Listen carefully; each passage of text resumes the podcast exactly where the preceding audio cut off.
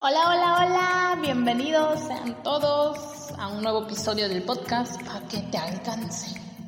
El día de hoy abordaremos un tema de suma importancia. Bueno, para las empresas, los empresarios y así.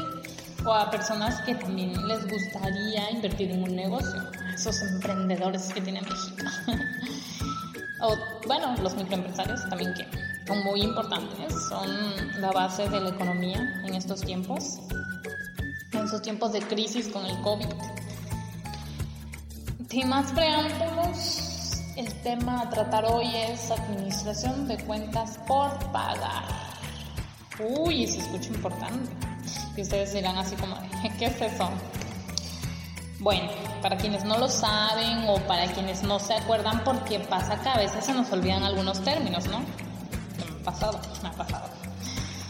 Entonces, se le conoce como administración de cuentas por pagar a aquella disciplina que tiene por objeto el estudio de las cuentas por pagar, que son la fuente de financiamiento a corto plazo sin garantía para las empresas de negocios. Se derivan de transacciones en las que se adquiere mercancía, pero no se firma ningún documento formal que demuestre la responsabilidad del comprador con el vendedor. Entonces, eso es la administración de cuentas por pagar. Para ella se toman en cuenta tres aspectos muy importantes, sobre todo para que la administración sea efectiva.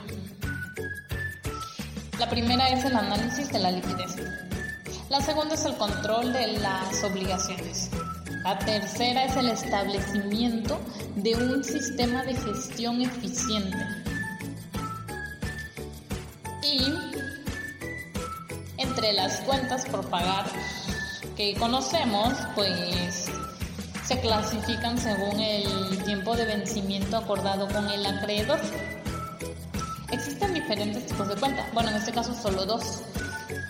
Eh, la primera es cuentas por pagar a corto plazo y la segunda cuentas por pagar a largo plazo.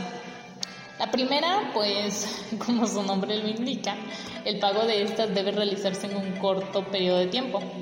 Y cuando se dice corto periodo de tiempo se refiere a menos de un año.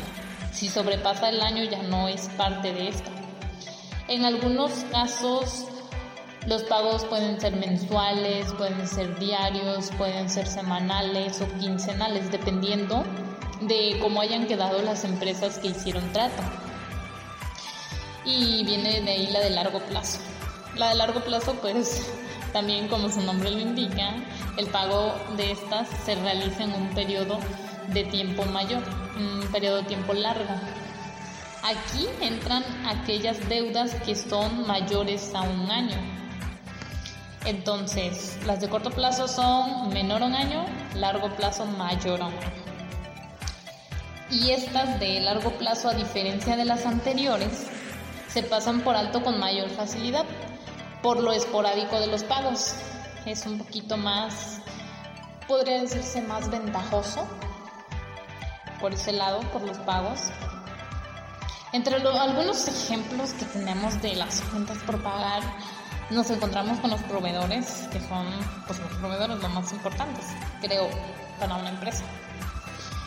El pago a entidades financieras, ya sean créditos que nos hayan otorgado o cosas así. Los catálogos de bancos y chequeras, los anticipos o pagos efectuados que también son de suma importancia.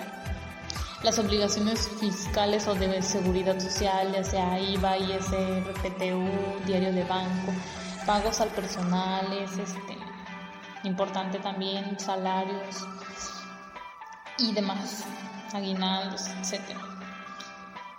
La importancia de, de, estas cuentas, pues la verdad es la administración de cuentas por pagar, tanto esa como la administración de cuentas por cobrar, porque también existe, son de suma importancia. Y o sea, se escucha muy sencillo, bueno, al menos yo lo escucho muy sencillo, pero es un poquito más complejo de lo que se escucha y también más importante.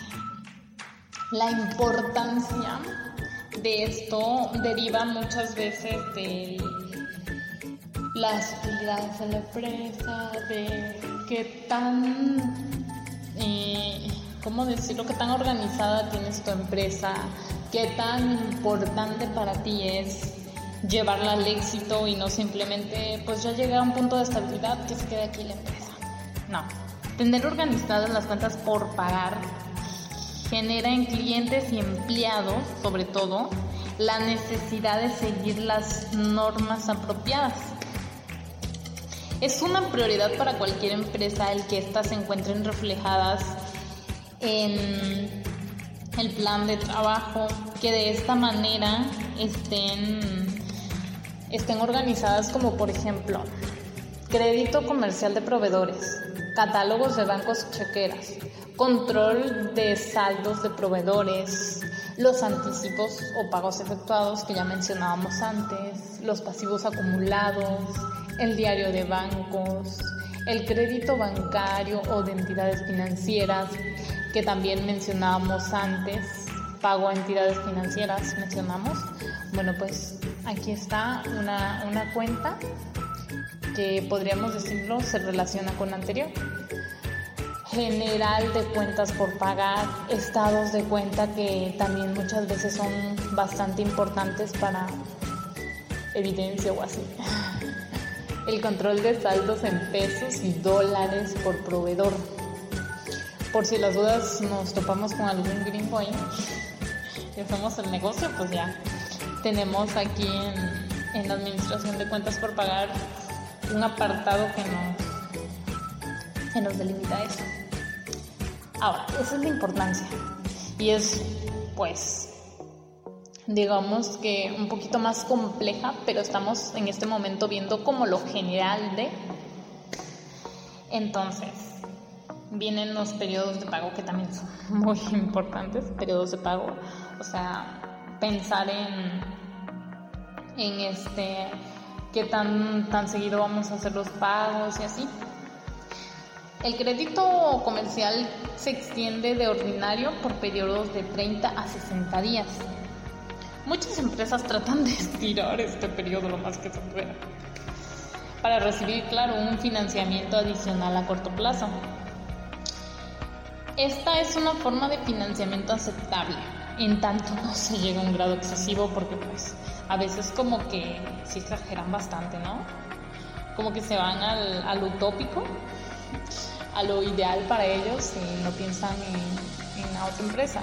Y en los negocios es ganar, ganar.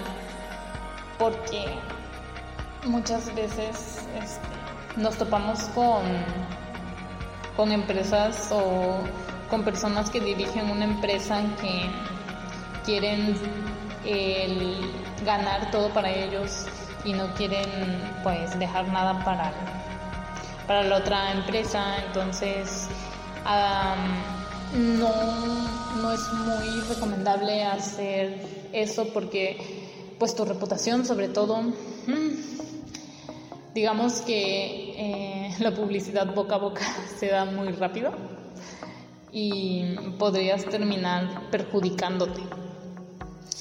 Un periodo promedio de pago de 30 a 35 días podría tolerarse en el comercio. Es bastante tolerable, bastante común. En tanto que alargar los pagos hasta 65 días, eso es algo que podría irritar a los proveedores y ocasionar una disminución en las calificaciones de crédito otorgadas por las agencias de crédito, por las demás empresas, etcétera. Así que esto como que mancharía tu reputación y produciría que terminaras perdiendo en lugar de terminar ganando. Una variable fundamental para determinar el periodo de pago es la posible existencia de un descuento en efectivo. Yo en lo personal creo que esta última parte también como que motiva a las empresas o a las personas. Porque pues, por ejemplo, en Coppel, luego pasa que ves este un, letrero ahí de que se vende a crédito. Compras el producto a crédito y ya después cuando vas por el tercer pago, Ya te dicen, pues si lo pagas al completo o si saltas la, la cuenta hoy, te hacemos un descuento de 5% o así más o menos. Y como de, ay, pues sí, es dinero que me voy a ahorrar, ¿no? Y pues si tienes el dinero, pues una vez le entras. Si no, pues vas a tratar de juntarlo para la próxima y así. Esto es lo más por encima del agua podría decirse que tenemos administración de cuentas por pagar. Lo más general, ya si a ustedes les gustaría que habláramos más del tema, que ahondáramos más en el tema, si les gustaría saber, no sé, que desglosáramos todas las cuentas por pagar, las empresas, un ejemplo de la vida real también. Si les gustaría, pues déjenlo en los comentarios y pues vamos a organizar otro podcast así más profundo sobre la administración de cuentas por pagar para que pues, para quienes estén interesados, ¿no? A quienes les gustaría conocer más del tema.